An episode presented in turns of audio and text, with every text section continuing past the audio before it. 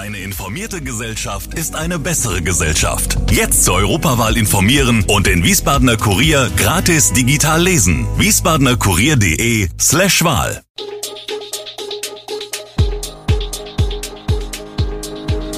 Gude, unser morgendliches News Update. Das Wichtigste aus Wiesbaden für Sie im Überblick. Guten Morgen aus Wiesbaden an diesem 9. Juni. Sandsteinengel am alten Friedhof Wiesbaden strahlen wieder, Prozessbeginn wegen Untreueverdachts gegen CDU-Politiker und Geisterspiel und Geldstrafe für Eintracht. Das und mehr hören Sie heute im Podcast.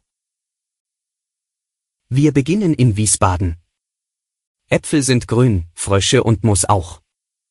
Aber ganz sicher keine Engel, und dennoch leuchtete die Engelsfigur auf einem Familiengrabmal auf dem alten Friedhof über drei Jahre lang dem Besucher in fragwürdigem Knallgrün entgegen. Dabei handelte es sich um eine von vielen Schmierereien, die dort bis vor kurzem zu finden waren. Bei kleineren Krakeleien hilft ein eigens angeschaffter Hochdruckreiniger, um die Sache zu richten, berichtet der Gärtnermeister Frederik Bartfelder vom Grünflächenamt. Doch die Zunahme von Kritzeleien macht eine kurzfristige Entfernung immer notwendiger. Vor allem, wenn es sich um rassistische Inhalte handelt, denn diese sollen binnen 24 Stunden nach der Entdeckung verschwunden sein. Zur Anzeige gebracht werden die meisten Schmierereien. Schließlich handelt es sich um Sachbeschädigung. Nimmt die Polizei nach einer aufgeflogenen illegalen Spreaktion Schriftproben, können mitunter die Hinterlassenschaften zugeordnet und der Verursacher zur Kasse gebeten werden. Schließlich kostet der Vandalismus eine Stange Steuergelder, gut 20.000 Euro kommen im Jahr allein in seinem Bezirk nördliches Wiesbaden wegen Entfernung von Schmierereien, Ersatz bei Pflanzendiebstählen, Mülleimer oder Sitzbankbeschädigungen zusammen. Besonders betroffen sind hier Areale wie die Wandelhalle in den Reisinger Anlagen und die Schutzhütte an der Dietenmühle.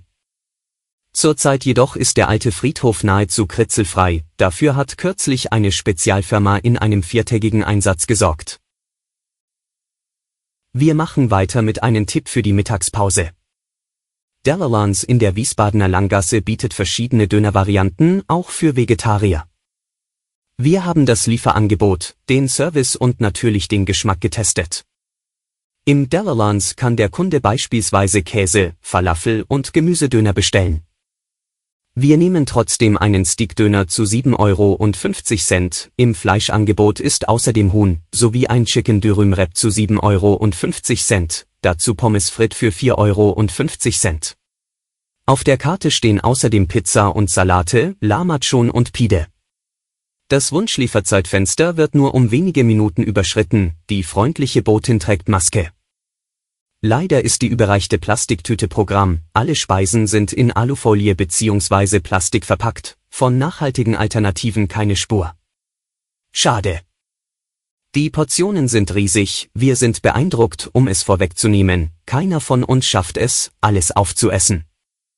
Im Ganzen hat es geschmeckt, das Fleisch war saftig, das Brot weich, die Zutaten frisch, doch Luft nach oben ist vorhanden. Wir bleiben in Wiesbaden. Drei CDU-Politiker müssen sich vor dem Amtsgericht verantworten. Sie sollen versucht haben, einen Rechtsstreit aus Fraktionsgeldern zu finanzieren. Der ehemalige CDU-Fraktionschef Bernhard Lorenz will nicht aus eigenem Antrieb gegen die Berichterstattung des Wiesbadener Kuriers zu seinen Geschäftsbeziehungen mit dem ehemaligen WVV-Geschäftsführer Ralf Schüler vorgegangen sein. Lorenz sowie seine CDU-Kollegen Bernd Witkowski und Gunnar Koert müssen sich wegen des Vorwurfs der Untreue und des Betrugs zulasten der eigenen Fraktion und der Stadt verantworten. Beim Prozessauftakt offenbarte Lorenz Überraschendes. Er selbst habe nicht klagen wollen. Aber die Fraktion habe ihn gedrängt. Da habe er nachgegeben und gesagt, ich mache das nur, wenn ihr das finanziert. Die Krux bei der ganzen Angelegenheit, die Deckungszusage für einen teuren Rechtsstreit, der am Ende bei 40.000 Euro lag, hätte die Fraktion gar nicht geben dürfen.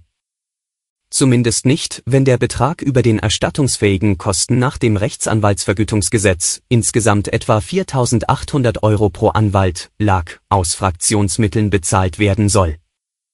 Das verbietet die hessische Gemeindeordnung. Der Prozess wird fortgesetzt. Mitten in Berlin hat ein offenbar psychisch beeinträchtigter Autofahrer am Mittwoch eine Schülergruppe erfasst. Eine Lehrerin stirbt, laut Polizei wurden 14 Menschen verletzt, einige schweben noch in Lebensgefahr. Bundeskanzler Olaf Scholz spricht von einer Amoktat, die ihn tief betroffen mache, schrieb er am Abend bei Twitter. Berlins regierende Bürgermeisterin Franziska Giffey hat bekräftigt, dass in dem Wagen kein Bekennerschreiben gefunden wurde. Das sagte sie im ZDF Heute Journal. Es seien auf der Rückbank des Wagens lediglich zwei Plakate gefunden worden. Die Schulklasse stammt aus dem nordhessischen Bad Arolsen. Die Hintergründe der Tat sind weiterhin unklar. Wir enden mit einem Blick auf den Sport. Nach dem Platzsturm im Europa League Halbfinale gegen West Ham United ist Eintracht Frankfurt mit einem blauen Auge davongekommen. Die UEFA hat am Mittwoch ihre Entscheidung zu den Vorfällen im Rahmen des Europa League Halbfinalrückspiels am 5. Mai 2022 getroffen. Demnach muss das nächste Heimspiel des Europapokalsiegers in einem europäischen Clubwettbewerb unter Ausschluss der Öffentlichkeit stattfinden die Strafe wurde aber für einen Zeitraum von zwei Jahren zur Bewährung ausgesetzt, teilt der Verein am Mittwochabend mit. Damit kann der Bundesligist seine Heimpremiere in der Champions League vor Fans austragen.